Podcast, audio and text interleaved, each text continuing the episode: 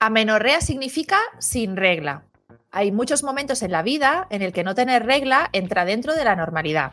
En la niñez, en el embarazo, después de la menopausia, pero durante la vida fértil, si hay una característica fundamental, es que reglamos.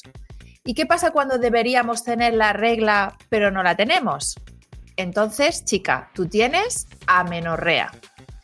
Hoy más que nunca hacemos honores al podcast sin reglas. Vamos allá. Hola, soy Chusa Sanz, enfermera y nutricionista. Hola, soy Laura Cámara, enfermera, matrona y sexóloga. Hemos creado este podcast para hablar de la salud de la mujer en todas sus etapas y esferas. Salud sexual, reproductiva, mental, física y hasta financiera. Bienvenidas a Sin Reglas con Chusa Sanz y Laura Cámara.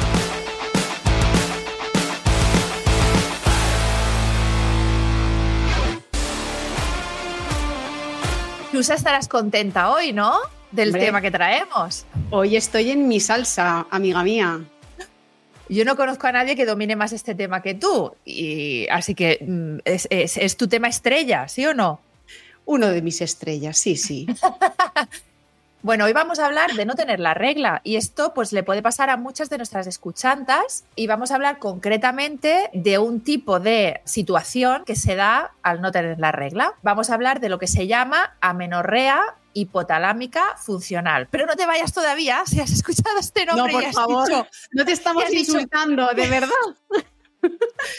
que de repente alguien ha escuchado este nombre y ha dicho, voy a salirme, pause. No, espérate un momento.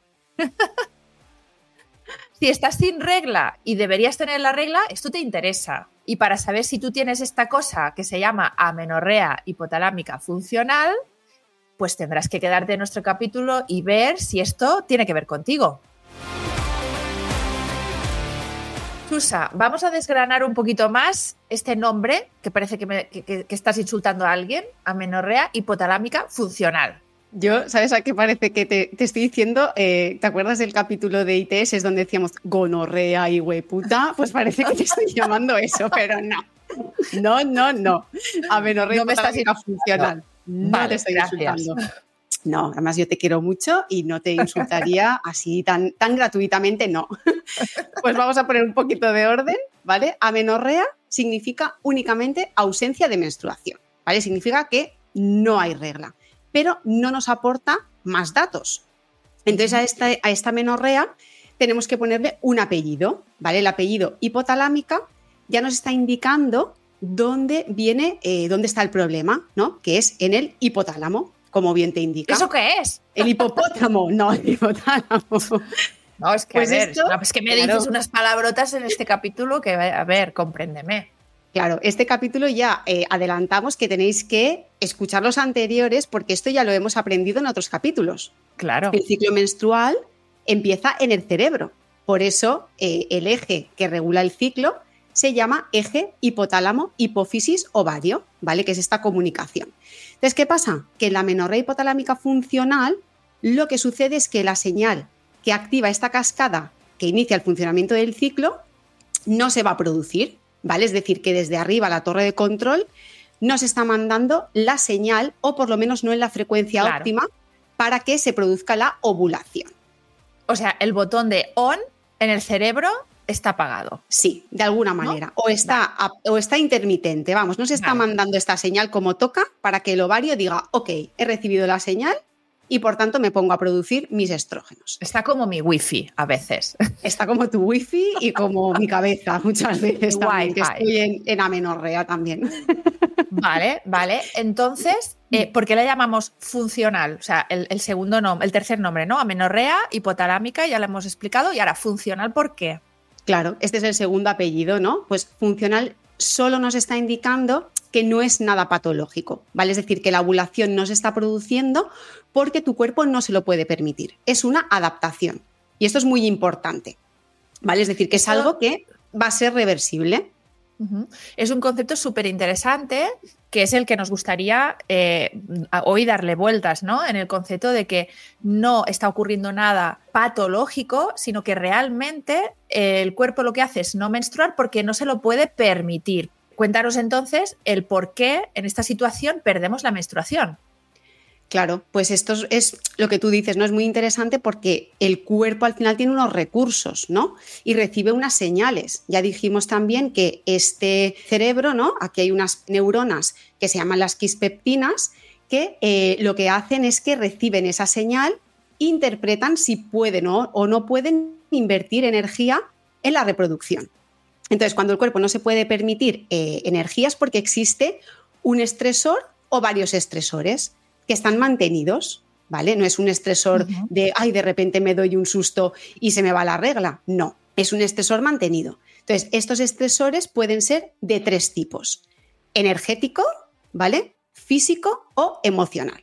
Y suelen ir los tres de la mano o por lo menos dos, ¿vale? No, no es que solamente haya uno y ya está, sino que es como una situación un poquito compleja este, este mm, concepto es muy interesante porque realmente hay que entender entonces que al cuerpo le tiene que sobrar energía para menstruar. No lo va a priorizar ¿no? frente a una situación de estrés crónico, ¿sí o no? Esto es lo que, lo que, lo que sería, ¿no? Pues sí, esto eh, realmente eh, yo siempre les digo, por ejemplo, a mis pacientes que vienen a menorrea, es muy frecuente que te digan, ay, pero si yo lo estoy haciendo todo bien y no sé por qué estoy en amenorrea. Entonces, claro, siempre tenemos que buscar esos estresores para saber por qué tu cuerpo ha decidido ponerse en modo supervivencia.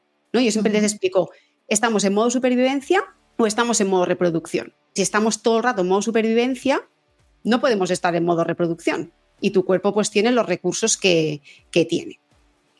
Fíjate eh, qué cosa más estupenda. Eh, yo creo que si tú has hecho una cosa en redes sociales que ha trascendido muchísimo y que si habéis escuchado esta frase, esto es de chusa, o sea, nadie decía esto antes que tú, y es esa cosa de que el ciclo menstrual realmente es un signo vital, ¿no? Es un signo importante que, al que tenemos que fijarnos, ¿no? Si estás menstruando significa que las cosas van bien y si no estás menstruando, pues de alguna manera tenemos que decir, oye, mm, eh, ¿qué pasa aquí, no? Eh, y yo me pregunto, claro, en nosotras el ciclo menstrual es un signo importante, pero por ejemplo los hombres que no, eh, que no menstruan, ¿esto puede pasar también? Sí, de hecho, esto pasa. Lo que pasa que como ellos no tienen esta newsletter maravillosa que eh, nos envía el sangrado, ¿no? También es verdad que puede haber mujeres sin útero que sí que estén ovulando, pero no puedan tener menstruación.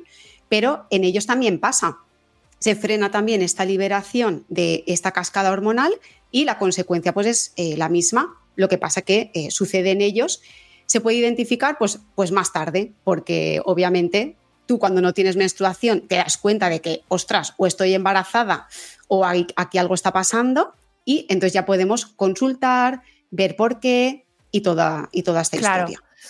Claro, porque ¿cómo se diagnostica? Es decir, ahora imagínate que hay una persona que está menstruando habitualmente y de repente se queda sin regla, no viene cuando tiene que venir, ¿no? Y pasan días y no me viene la regla.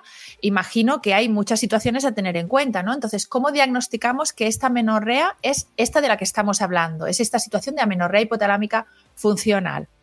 Vale, pues aquí también es importante entender que el diagnóstico es un diagnóstico de descarte, ¿vale? Significa que primero tengo que descartar, como ya dice la propia palabra, que exista amenorrea por otras enfermedades u otros motivos, ¿vale? Entre ellos el embarazo.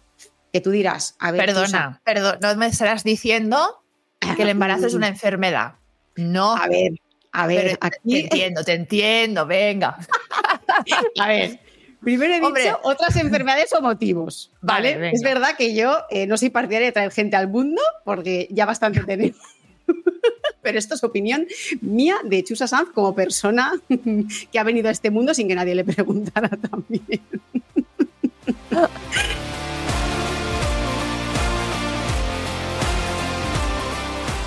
Fuera bromas, cuando digo lo del embarazo es porque me ha pasado en consulta. O sea, claro, ha pasado, tenido el motivo más frecuente por el que te quedas sin regla, chica, hace un test. Claro, pero hay veces que lo que yo veo es que hay gente que está como tan desconectada o incluso en algunos casos se ha pasado que han tenido como un pequeño manchado y, y, como igual no cuentas muy bien pues cuando te baja, cuando no, no, no controlas, no monitorizas, igual estás embarazada, has tenido como unos manchados y te creías que eso era la menstruación. Y resulta que luego acudes a consulta y, sorpresa, tienes una menorrea hipotalámica, o sea, perdón, un embarazo. y no es una menorrea porque tú te creías que, pues bueno, leyendo un poco en redes y tal, te lo aplicas a ti misma, que esto son cosas que no tenemos que hacer. Porque ya decimos que la menorrea hay que ponerle un apellido. Entonces ese diagnóstico se tiene que hacer bien, porque puede ser una menorrea secundaria a otro problema.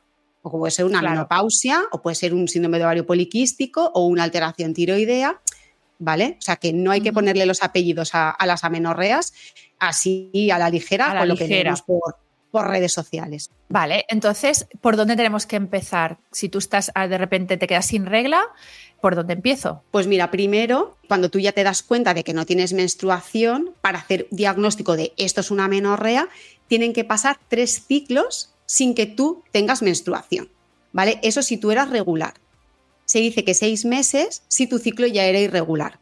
Por ejemplo, en un SOP eh, o alguien que eh, regla pues cada 40 días, 50, 60, o sea, así como alternando un poco, que hay obviamente una irregularidad, aquí tendríamos que esperarnos unos seis meses.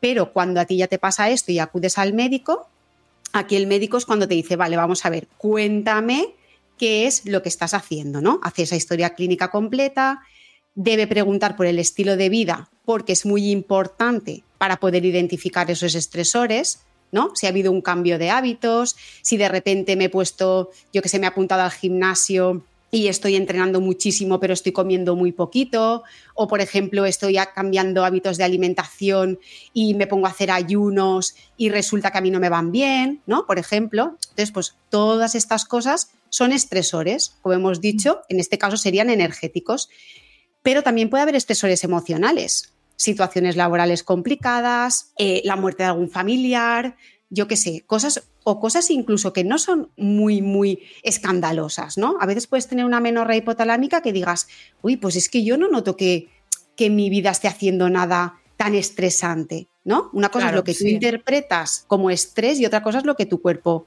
interpreta, porque hemos normalizado muchísimas de las conductas de ir de culo. Me levanto, pava. Claro, esto además que te voy a contar. No, es como vamos a. porque me lo estás diciendo a mí? No, porque tú vas relajada por la vida, como vamos, tú vas en barca por la vida. Vamos a ver que soy madre de dos hijas y trabajadora. Cualquier persona en mi situación, pues tiene los estresores como una montaña rusa a tope, a tu tiplén. y que te apuntas a un bombardeo también, pues es que ¿qué quieres? Pero bueno, esto también, mira, ahora que dices esto, eh, también voy a puntualizar que puede ser que tengamos la misma situación tú y yo, en plan, tengo dos hijas, trabajo, o sea, más o menos parecido, y tú estés en amenorrea y yo no, o al revés. ¿Por qué? Porque hay un componente que también, eh, un componente genético, de predisposición. ¿Vale? Es decir, que esto pasa mucho, ¿no? Y, lo veo mucho en consulta, porque las chicas te dicen, es que yo tengo una amiga que está eh, cuatro veces más delgada que yo, entrena como una loca, no come y ella tiene la regla normal bueno, pues es que puede ser que tu amiga, para su cuerpo esos estresores no lo sean tanto como para ti otros. Entonces, no nos podemos nunca comparar cuando estamos en amenorrea porque mm, hay veces que no es cada persona. claro, y la ecuación no es tan sencilla. No es, ah, pues mira, como más, entreno menos. No, no, no, no. Aquí hay que individualizar y lo más importante es eso, identificar muy bien los estresores porque si no, la menorrea no se va a revertir si no desaparecen. Esto es así. ¿Y, tú crees que ahora mm, es muy frecuente encontrar esto que, claro, porque el, tema del estilo de vida, el ejercicio físico, la nutrición, son temas en los que habitualmente encontramos información en redes sociales y demás, ¿no? Entonces, es muy frecuente esta, esta percepción de que yo estoy llevando un estilo de vida muy saludable porque hago mucho ejercicio y y hago esto de los ayunos, yo no entiendo de este tema, ¿no? Pero y que en cambio lo que estés es ofreciendo a tu cuerpo mucha caña y, comes cuatro hojas de lechuga, a ver, al final, no sé, ¿no? Comes comer poco y que esto sea como una sensación de, no, yo estoy haciendo es todo muy bien, ¿no? Estoy, estoy llevando una vida súper healthy, ¿no? Yo creo que esto, ¿cómo lo ves? ¿Es frecuente? Sí, ¿no? No, no, es que además es la frase, chusa, vengo a tu consulta bueno, digo chusa porque, porque soy yo la que las atiende, claro, pero vengo a tu consulta porque no sé por qué estoy en amenorrea si lo hago todo bien.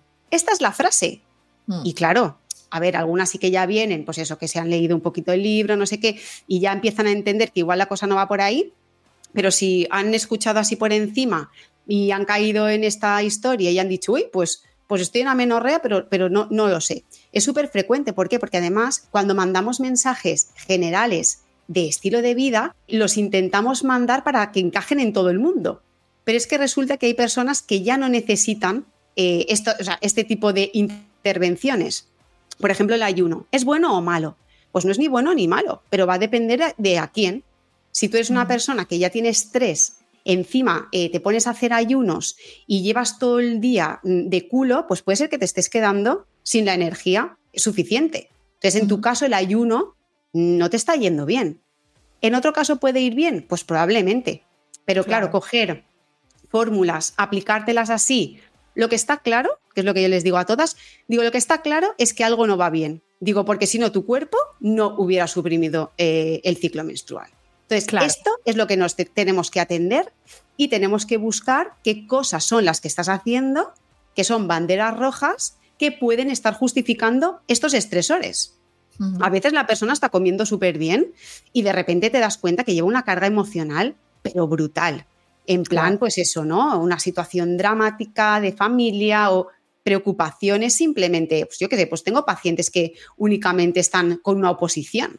Y dices, mm. pero ¿cómo puede ser? Pues claro que puede ser, porque claro, hombre. tu cerebro está diciendo, hombre, pues aquí qué está pasando, me está persiguiendo un león. No, lo que te está persiguiendo es el temario de legislación, que esto es horroroso. Entonces, claro. Yo en este tema utilizo mucho esto, ¿no? De, de por ejemplo, eh, el símil con los leones, ¿no? Es decir, tú tienes que entender que nuestro cuerpo funciona a lo primitivo. Eh, tu cuerpo no es capaz de entender, hombre, un león es como una cosa como muy puntual, ¿no? Pero tú tienes que entender que tu cuerpo no sabe diferenciar, ¿no? Si ese estrés, ese, eh, ese cortisol elevado, esta prolactina elevada, todo esto es por un estresor X, ¿no? O porque tienes unas oposiciones, o porque, no sé, tienes un problema familiar, o estás comiendo poco todo eso el cuerpo no lo sabe diferenciar. Lo único que hace es apagar motores. Decir, ups, aquí necesitamos ahorrarnos funciones que no son necesarias, que, lo tenemos que suprimir. Vamos a, lo, vamos a la supervivencia. Este concepto es brutal, ¿eh? Es brutal. Y además es mm. que yo lo que veo muchísimas veces es que primero tienes que entender la fisiología para darte cuenta de que esto no es algo patológico. O sea, es decir, eh, yo siempre hago muchas analogías con el dinero porque se ve claramente. ¿no? Obviamente tampoco es un tema tan, tan únicamente energético, que obviamente sí, pero eh, si tú cobras mil euros y tienes dos mil de gasto, ¿de dónde vas a quitar gastos? No puedes quitar de las cosas básicas. ¿Que dejo de pagar la casa, la luz, el agua y me voy de viaje? No, porque luego cuando vuelva de viaje no tengo casa. Entonces tengo que priorizar. Tengo que priorizar pues lo importante, que tengo un cerebro, un corazón, un riñón, pues al final el ciclo, que además si ovulen, claro, reproducirme no es urgente, ¿no? Es prescindible. Exactamente. Entonces, mm, obviamente, si tú estás en modo todo el rato eh, cortisol activado, ¿no? Mm, supervivencia, pues eh, aquí las señales que recibe tu cerebro es, vale, pues algo está pasando ahí fuera ya te digo, ese algo puede ser la oposición, que tengas un jefe idiota, mil cosas, y, que realmente tu cuerpo diga, vale, interpreto esto, obviamente, sí. tengo que recordar que si estas eh, palabras cortisol y prolactina y todas esas palabras que estamos utilizando, pues te suenan a chino, que vayas a ver, eh, a escuchar, perdón, nuestro primer capítulo de, de la temporada 1 en la que ponemos en contexto todas estas hormonas, ¿no? Bueno, Chusa, entonces, eh, ¿existe tratamiento para esto o qué? o sea, ¿hay solución o, me tiro por un puente? ¿Qué hago si estoy en amenorrea hipotalámica funcional? Claro, si estás en amenorrea hipotalámica, primero tienes que identificar esos estresores. Si tú misma no los puedes identificar, porque ya hemos dicho que a veces pues, no es un tema tan evidente, pues tienes que ir a un profesional que te ayude y obviamente empezar a tratar esos estresores. Imagínate que es un tema energético, pues la parte nutricional habrá que ajustarla a tus necesidades. Pero si es un tema emocional, puede ser que te tengas que ir a, un profesional de la psicología para que te ayude a gestionar estas cosas. De hecho, no es casualidad que las personas en, amenorrea hipotalámica tengan una personalidad muy autoexigente, muy controladora, muy perfeccionista, Claro, porque al final piensa tu sistema nervioso, no tus vivencias, no tu forma de ser, también e, es, algo importante ¿no? en, la fisiología. Entonces, si yo soy muy autoexigente, probablemente le estoy mandando mensajes a mi cerebro de, eh, peligro todo el rato. Claro, de peligro, pero, realmente eh, lo que me pasa es que no he sacado un 10 en el examen y tengo un 9,99. Y ya estoy rayadísima de por qué no tengo un 10 y por qué tal. Esto es una, exageración. Pero, eh, mira, por ejemplo, el otro día tuve una, una paciente que me decía, me estreso si llego a casa y no tengo un huevo duro hecho, por ejemplo. Que digo, tardas cinco minutos en hacer un huevo duro o lo que sea. Dices como que llego a casa y tengo que tenerlo todo controlado, en plan, esto es lo que me toca de cenar, esto. Claro, entonces muchas veces, claro, parte del tratamiento pasa por soltar, flexibilizar. Oye, vamos a quitarnos de exigencias y de. Entonces, esto hay que tratarlo más a nivel psicológico. Yo te pongo una dieta y no la vas a hacer porque te da miedo comer carbohidratos porque tienes en la cabeza que son satánicos, como nos están diciendo últimamente, pues es que, ya te digo, el abordaje muchas veces tiene que ser con más de un profesional de la salud. Claro, claro. Y desde diferentes perspectivas y entender que hay otros problemas de salud, por ejemplo, trastornos de la conducta alimentaria y demás, que pueden dar como consecuencia esta menorrea, ¿no? Sí. Y bueno, ¿y qué pasa si no se revierte? Es decir, si, si, no, si no puedo volver a menstruar, ¿hay algún medicamento para esto?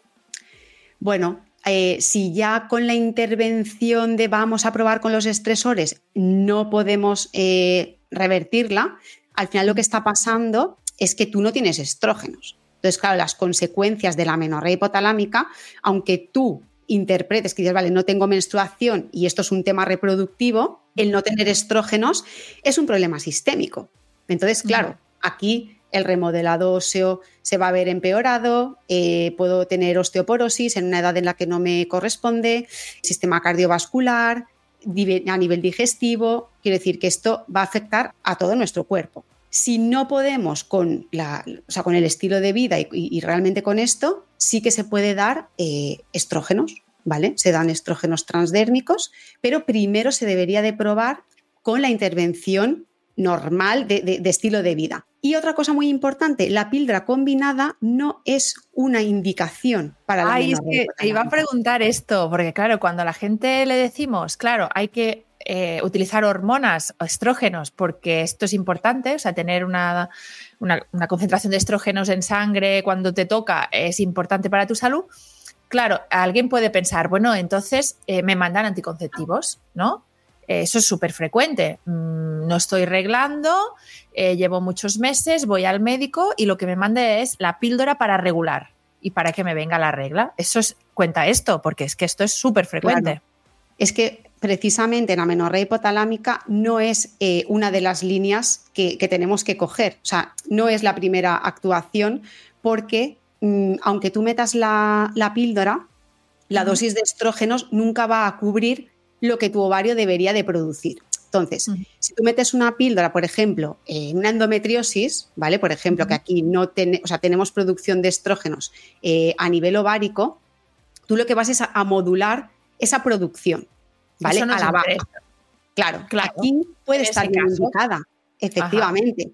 Pero en una menorrea lo que estás haciendo es meter unos estrógenos que son tan pocos que tu ovario es que no está funcionando. Entonces, no es un tema de dar la píldora, porque tú lo que vas a sangrar va a ser los estrógenos que tú has metido. Claro, en realidad el sangrado lo vamos a producir artificialmente, vas a creer que estás menstruando, pero no es así.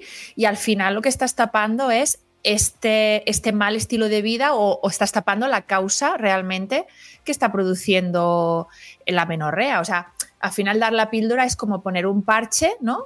En el que mm, sigue el estresor y no te estás dando cuenta. Claro, y además más que eso es porque se da para evitar la osteoporosis cuando se ha visto que no es así. Entonces, si quieres evitar, lo que tienes que dar es estrógenos a otros niveles y de otra manera. Entonces, Mm, no, es la píldora, es diferente. No, exactamente. La píldora no, no, es la, no es la opción. Vale, vale, vale. Bueno, y puede pasar, porque esto también eh, es una pregunta que te tengo que hacer, es decir, ¿puede pasar que nunca recupere mi regla? O sea, nunca revierta la, la menorrea. Bueno, aquí esto también es una pregunta, ¿no? Que, de hecho alguna vez que, lo he sacado en redes y tal, eh, mucha gente no acaba de entender la diferencia entre que sea reversible a que siempre se pueda revertir. Es decir, la menorrea no es una patología y siempre es reversible. O sea, que siempre sea reversible no quiere decir que tú en tu situación la vayas a revertir si no haces lo que toca. ¿Vale? Por ejemplo, imagínate, ejemplo clarísimo, tengo un trastorno de la conducta alimentaria, una anorexia súper severa, que obviamente pues aquí mm, o, me, meto realmente con una intervención muy bestia, o imagínate que esta persona nunca sale de la anorexia. Pues aquí probablemente no vayas a recuperar el ciclo, pero porque realmente el problema no está solucionado. O sea, no es que tú de la menorrea no puedas salir, es que no puedes salir del estresor constante que produce que tu cuerpo deje de menstruar. O sea, hay que entender que la menorrea es una consecuencia, no es una patología. En la teoría, efectivamente, si tú solucionas este problema, siempre lo vas a poder solucionar. Otra cosa que es, ¿no? A la práctica podamos llevar a cabo lo que realmente se necesita para quitar esos estresores, ¿no? Claro, de hecho yo siempre digo, es que tu cuerpo funciona bien y como funciona bien, es por eso que te está evitando invertir energía en un proceso que consume mucha energía ya de primeras y está desviando esa atención hacia la supervivencia. Entonces, no es que tu cuerpo funcione mal, todo lo contrario. Como funciona bien, lo que te está diciendo está es... protegiendo en realidad. Eso es, te está protegiendo de algo que es mucho más eh, costoso energéticamente, que es un embarazo. Claro. Claro, está como, claro, está diciendo, mira, vamos a ahorrar porque te vas a quedar sin gasolina. O sea, eh, vamos a poner el piloto automático que gasta menos ¿vale? Vas a ir tirando, vas a llegar a tu destino, pero necesitas gastar menos, ¿no? De alguna manera. Claro. Vale, eh, súper interesante y para que veáis que, bueno, es verdad que la salud eh, es muy compleja. Aquí estamos dando eh, pinceladas generales, pero luego cada persona es un mundo. lo primero que tenemos que hacer es entender qué mecanismo está produciendo la menorrea y después vamos a poder intentar solucionarlo, ¿no? Si yo te pregunto, ¿qué consejos de alguna manera generales podemos darles a nuestras escuchantas para este tema, para la menorrea hipotalámica funcional? Yo creo que lo primero, también, obviamente ya, ya has comentado que cada caso va a ser diferente, pero primero tenemos que entender, ¿no? ¿Por qué estoy en amenorrea? Porque esto es súper importante, ¿no? Si tú no entiendes por qué estás en amenorrea, esto es súper frecuente, lo digo porque eh, es lo que te digo, las pacientes muchas veces en consulta no entienden lo que, por qué lo que estoy haciendo está mal. Si yo voy a entrenar y tengo energía y me encuentro bien, claro, tienes energía porque tienes el eje del estrés activado que lo que te, que lo que te das energía, pero ha llegado un punto de agotamiento en el que pues esto ya no se puede mantener. Entonces, bueno, quitando de esto, ¿no? Entender por qué consumir la energía que tu cuerpo necesita, esto es muy importante, y adecuarla a tu entrenamiento, ¿vale? Porque el estresor físico del ejercicio, que es algo que está como descrito, realmente se ha visto que no es tanto el ejercicio, sino que igual puede ser que estés comiendo de menos de lo que estás gastando, ¿vale? O sea, que tienes que dejar de entrenar si te gusta, sino que tienes que intentar que entrenar no sea un estresor más, ya sea por energía o sea por emocional porque hay muchas mujeres que entrenan de manera compulsiva y esto tampoco es saludable. O para compensar, o porque eh, me tengo que hacer los 10.000 pasos sí o sí, eh, porque si no parece que, no sé, que, no puedo. Que cumplo con la vida healthy que tengo que tener, ¿no? Claro, por eso volvemos otra vez a la parte de soltar un poco, ¿no? De ser, pues bueno, de yo sí entreno porque me cuido y porque me gusta, pero tengo que comer acorde a lo que estoy entrenando. Y tengo que descansar lo suficiente. Obviamente. Después de entrenar, claro, o incluso dejar días de descanso, en fin, modular todos estos estresores, ¿no? Exacto. Por ejemplo, también lo que hemos dicho, ¿no? La parte de si tu personalidad es muy perfeccionista, muy autoexigente, pues igual aquí tendrías que trabajar esta flexibilidad, ¿no? Para reducir el estrés emocional. Exactamente. Y muy importante también, si estás en amenorrea hipotalámica, evitar estresores extra, ya sean energéticos, ¿no? Como por ejemplo el tema de los ayunos. No es una buena idea ayunar estando en amenorrea por mucho que hayas leído que el ayuno es maravilloso para otras cosas. ¿Por qué? Porque el contexto es el que manda. Si retiras carbos de la dieta, si haces ayunos prolongados, si no duermes, ¿no? Eh, yo qué sé, es que incluso si yo qué sé, si tienes un marido que es gilipollas, pues eso también es un estrés. Claro, o vas Entonces- a trabajar y tienes que aguantar una situación de acoso laboral con un jefe imbécil, pues a ver, es que esos son estresantes.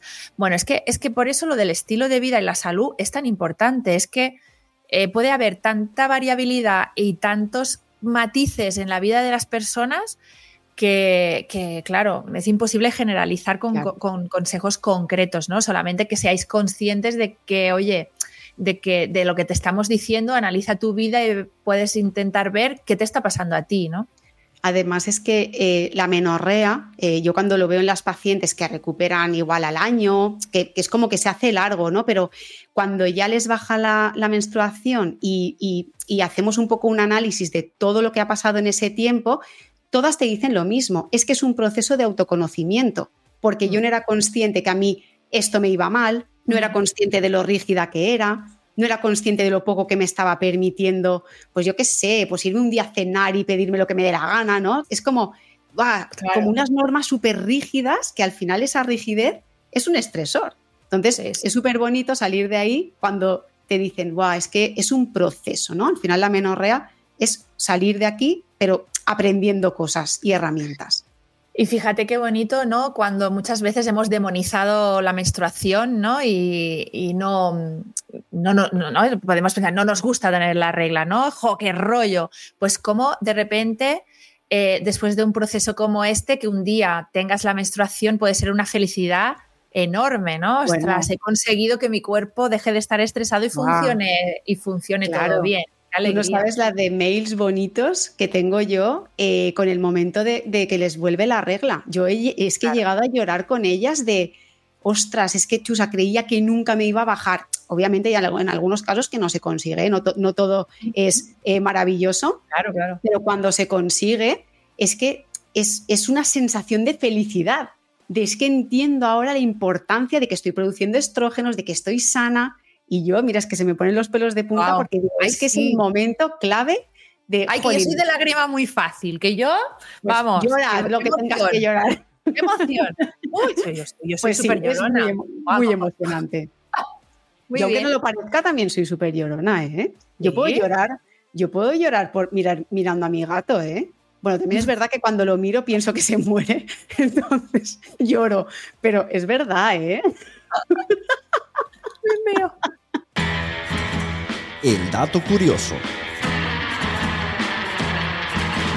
Bueno, pues vamos con el dato curioso de hoy. ¿Qué nos has traído? Chusa, que hoy has preparado tú todo este tema y la historia que nos traes es bastante curiosa. Cuéntanos. Como obviamente yo no soy especialista en deportiva, esto sí que es un problema muy frecuente en mujeres deportistas, pero por lo que hemos dicho, porque al final hay un estresor mantenido físico, energético y emocional y obviamente pues si yo me imagino a alguien que está haciendo eh, maratones y cosas así, pues obviamente aquí hay, hay- existen estos estresores. Entonces en el claro. deporte es algo bastante frecuente y por suerte eh, ahora ya se está hablando mucho más del tema, ¿vale? De hecho, si sois deportistas, aprovecho para recomendaros todo el trabajo de mi amiga Marta Castro Viejo, porque ella eh, es especialista en la menorrea hipotalámica en la mujer activa, ¿no? Que le gusta llamarlo a ella.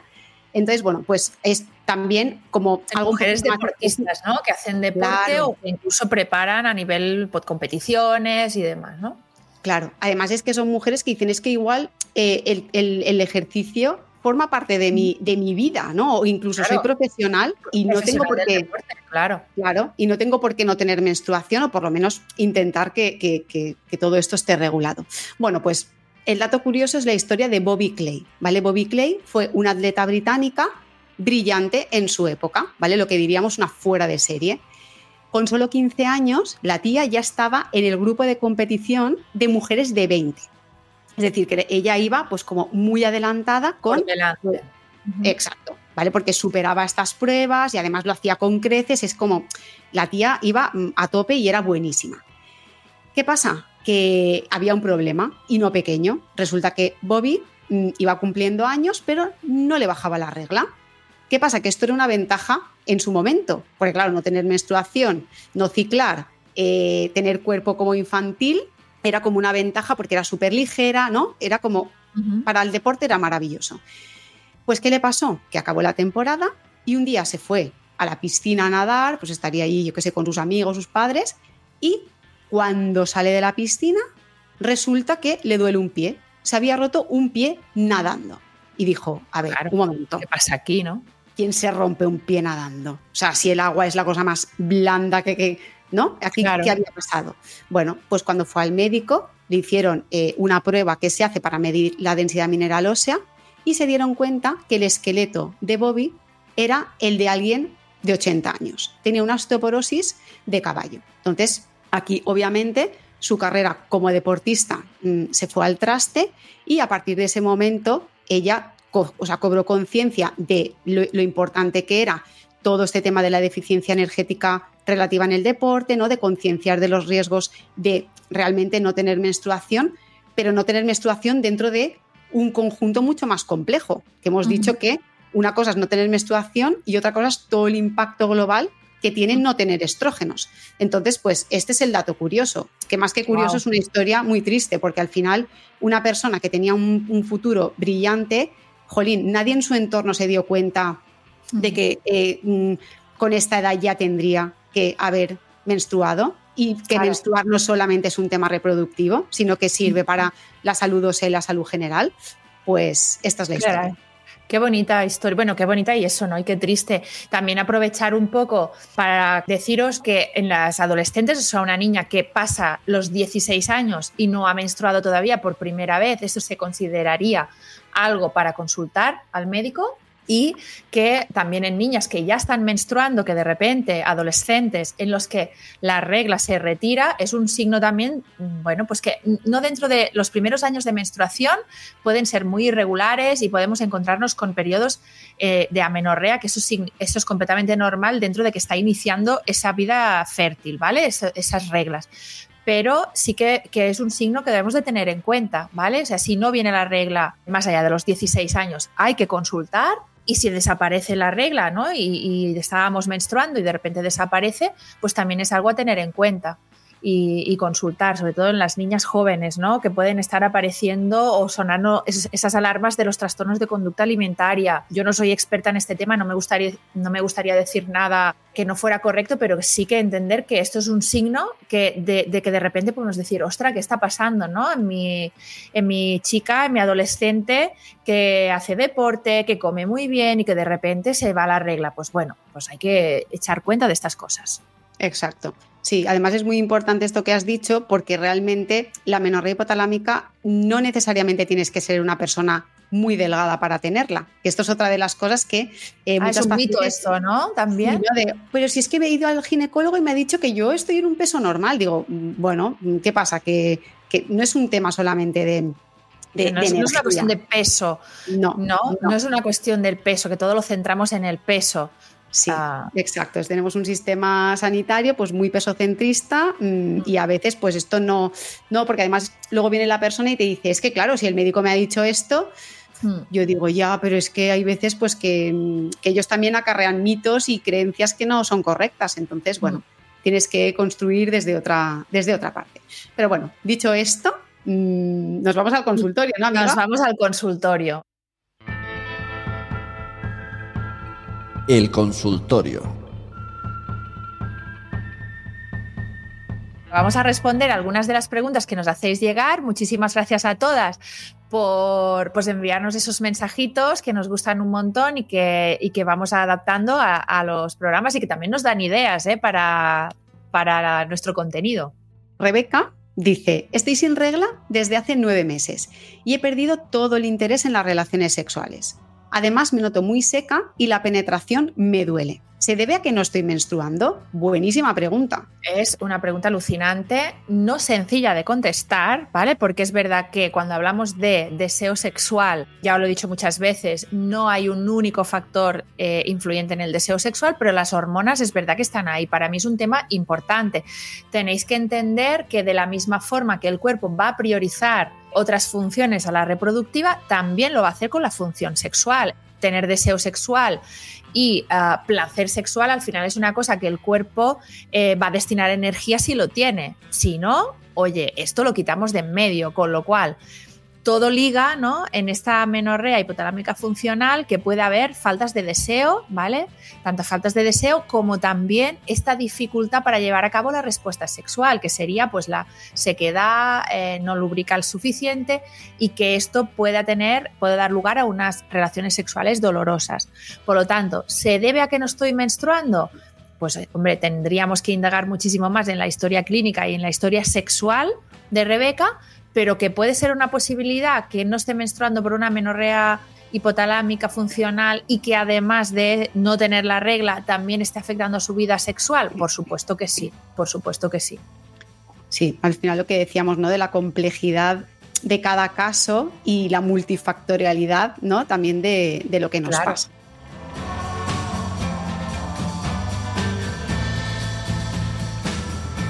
Venga, voy a por otra pregunta que esta te la hago a ti.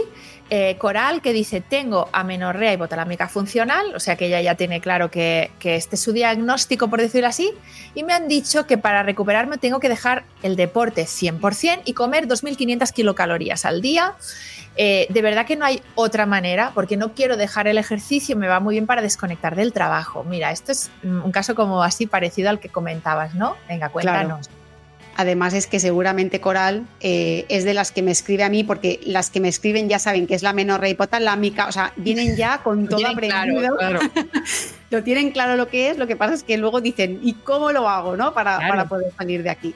Bueno, pues mira, la fórmula mágica esta de dejar de entrenar y comer 2.500 calorías eh, es algo que, que alguien dijo y que se ha quedado un poco ahí en el imaginario, ¿no? Bueno, pues que al final, si comes 2.500 calorías y no te mueves, se entiende que tu cuerpo tiene energía suficiente para todo. Entonces, bueno, desde el punto de vista energético se puede entender esta intervención, pero claro, eh, vamos a ver, primero, si quitar el deporte para ti va a ser un estresor, ya no estamos haciendo las cosas bien.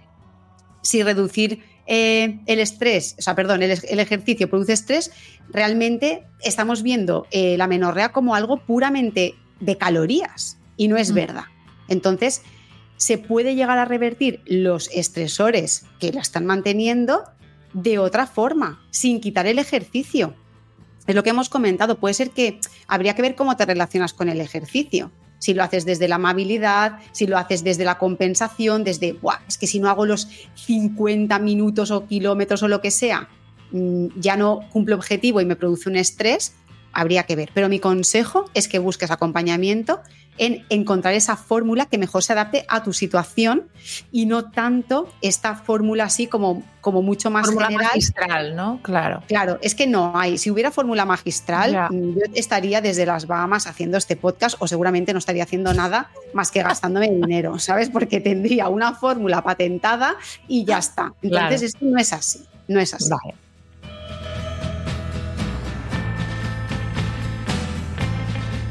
Tenemos a Ana, ¿vale? Que pobrecita, eh, Ana, te abrazamos desde aquí muy fuerte. Mi madre, eh, ella dice, mi madre está enferma de cáncer, llevamos conviviendo con esta enfermedad durante dos años, además precisa muchos cuidados y emocionalmente la familia estamos muy mal. Desde hace un año y medio que no tengo la regla y nadie me sabe explicar por qué. Cuando voy al, al ginecólogo, perdón, todo está bien. Claro, es que Primero, eh, pues efectivamente, darle un abrazo a Ana, eh, vivir y convivir eh, en primera persona o como familiar de una paciente con cáncer, pues es durísimo, es una época muy mala que no acaba solamente con el, oye, ya hemos operado o ya hemos hecho quimio, ya este este cáncer parece que está controlado, sino que después hay una serie de consecuencias tanto del tratamiento como del propio cáncer que al final perduran mucho en el tiempo, ¿no? La vida sexual, en la vida familiar, en la vida de pareja, con lo cual está clarísimo que uno de los motivos de lo que le puede estar pasando a Ana es este estresor emocional y luego también ah, me da mucha rabia este concepto de voy al ginecólogo, digo ginecólogo o cualquier médico, me da igual, y está todo bien este mensaje que a veces se da desde la medicina de está todo bien, me da personalmente mucha rabia, porque eso quiere decir que eh, el médico, con sus conocimientos y las pruebas que tiene, te ha hecho las pruebas pertinentes, que a lo mejor son una ecografía, ¿no? una revisión, y ha visto que tus ovarios se ven bien, el útero se ve bien, que hasta donde esa persona sabe o ve, no ha visto ningún problema, pero eso no quiere decir que no exista ningún problema. Cuando a alguien le das un mensaje de que está todo bien, pues entonces la dejas sin ningún, sin ningún recurso, ninguna herramienta para continuar. Entonces, yo mm, amo profundamente los profesionales que, que de repente dicen, mira, yo no lo sé, desde lo que yo entiendo o yo puedo hacer, no te puedo ayudar, pero consulta eh, a tal profesional o ve a otro especialista o ve, no, no todo centrado en este, en este sistema muy médico-centrista, sino también otros profesionales que necesitamos que entender que, que, nos, que tienen que colaborar en este abordaje de las pacientes. Deriva a una nutricionista, deriva a una fisioterapeuta, deriva a una profesional de la psicología, deriva entonces, a mí personalmente lo de está todo bien, cuando no está todo bien, ¿vale? Porque es que salta la legua que no está todo bien, me da especialmente mucha rabia. Mm, sí, yo la verdad es que en esto estoy totalmente de acuerdo contigo y tengo que reconocer que en mi caso también es verdad porque mi consulta ya va un poquito más centrada en este, en este tipo de patologías. Bueno, perdón, esto no es una patología, ¿eh? pero me refiero mm. más al SOP y tal, y también entran a menorreas, eh, que realmente sí que vienen muchas rebotadas del ginecólogo y es algo que me alegra profundamente que ginecólogos les digan, pues mira, te tienes que ir a una nutri o incluso les derivan directamente a mí, ¿no? Y es como, ostras, es maravilloso esto, claro. Es que no indica que tú no, no puedas solucionarlo, sino que lo has identificado bien, sabes que no es un tema ginecológico 100% y la mandas a quien crees que la puede ayudar. Esto tienes un médico al lado que te está dando esperanza y solución a tu problema, te está mm. dando una orientación. Yo eh, muchas veces atiendo pacientes en los que yo no les voy a solucionar ningún problema, porque no puedo en el problema que tengo. y les tengo que decir, oye, pues mira, vamos a consultar aquí y vamos a consultar aquí. ¿No? Porque a veces un problema de salud hace falta verlo en 360 grados y decir, vale, yo no soy la profesional que estás buscando, pero te voy a ayudar a buscar quién te pueda ayudar. A mí esto me parece maravilloso. Bueno. Es que es la forma. Es que es la forma, que decir, ¿no? podemos saber de todo, pero sí que podemos decir, vale, yo no te puedo ayudar, pero esta persona sí. Victoria. Venga, y la última, ¿vale? Que esta es para ti. Eh, nuestra última consulta dice: Me encanta el podcast y agradezco la posibilidad de hacer preguntas. ¡Bien! Bien, es que claro, que nos digáis que os gusta el podcast, que lo recomendéis y que nos compartáis, pues es que nos ayuda un montón y nos da fuerzas, porque a ver, esto es una motivación que tenemos porque somos muy frikis, pero hombre, es que además nos, nos dais ahí ánimos, pues oye, bueno, a lo que voy.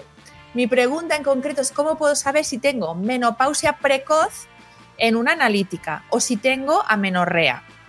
Desde hace un año y medio que no tengo la regla y tengo 40 años. Y dice, muchísimas gracias. Pues a ti, Victoria.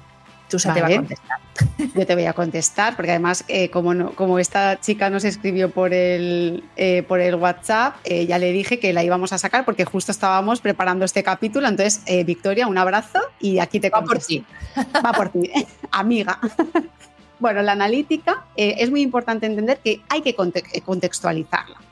¿Vale? ¿Por qué? Porque una analítica es la foto de un momento, pero mm, siempre que hay, que hay que ponerla, ¿no? centrarla en en qué momento está pasando. Entonces, puede ser que en una menorrea hipotalámica nos encontremos valores normales en analítica, ¿no? Y pensarás, ¿y esto cómo puede ser? Bueno, si no tengo ciclo, es porque algo está mal. Pues no necesariamente.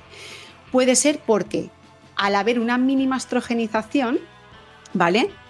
Tu eh, ovario, tu folículo, esté como perpetuo en una fase folicular temprana, ¿vale? Es decir, si yo te hiciera una analítica durante 25 días que te dura a ti el ciclo, cada día esas, esas hormonas irían cambiando. Tendrías más estrógenos, después ovularías y tendrías progesterona, etc. En una menorrea hipotalámica, si yo te hago una analítica, te sale todo en rango porque no te sale ningún asterisco, pero te hago esa analítica durante 25 días, probablemente te salgan los mismos valores si no haces nada diferente en esos 25 no hay, no hay ciclicidad, que sería lo ideal, ¿no? Claro.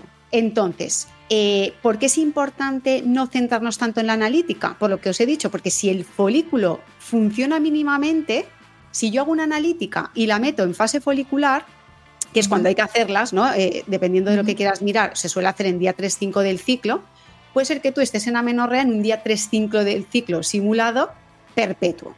¿Vale? Entonces, dicho esto, en la analítica de menopausia las, las hormonas que envían la señal de que el ovario se active sí que están presentes. ¿Vale? El cerebro envía FSH y LH, pero es el ovario el que no responde. El que no Por eso los responde.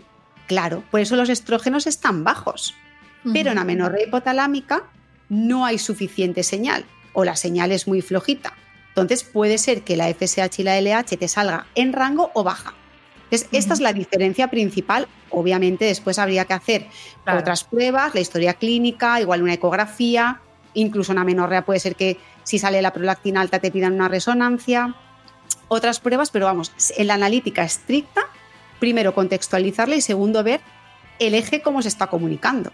Si tengo estrógenos, pues seguramente una menopausia no será porque aquí ya hay una, Claro. un- una O sea producción. que realmente hay que ver esa analítica de qué nos habla y en dónde ponemos el foco del problema. Si en el ovario, que sería el caso de, de tener una menopausia precoz, o en, eh, en el hip- eh, a nivel sistémico, o sea, de las hormonas del hipotálamo, que sería la- el caso de la menorrea, ¿no? Claro, por eso es importante lo que decíamos de los apellidos, ¿no? Amenorrea es no tengo re- regla, pero ¿qué es? Hipotalámica, hipofisaria, secundaria otro problema, tengo que ponerle los apellidos. Entonces, Claro. la analítica está bien, pero hay que contextualizarla porque muchas veces sale todo bien, por eso muchas veces lo- el jinete dice, es que está todo bien, porque es que es un tema funcional. Entonces, Claro. como está todo bien, porque tu cuerpo funciona bien. Bueno, en fin, espero haberte respondido a la, a la pregunta.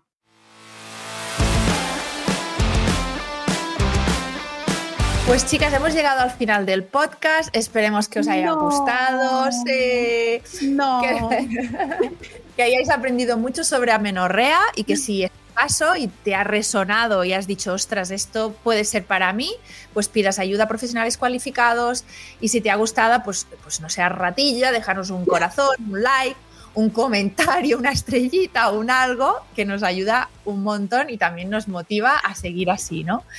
Eh, ya sabéis que nos podéis escuchar en Spotify, Evox y Apple Podcasts.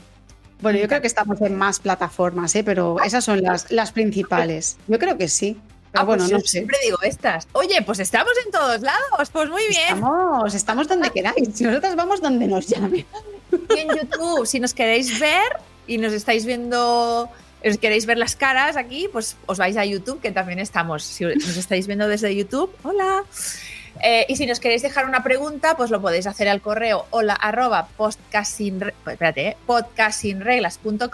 y nada, y os lo agradeceremos enormemente. Y nos podéis seguir en redes y nada, que os queremos mucho y que nos vemos en 15 días. Adiós.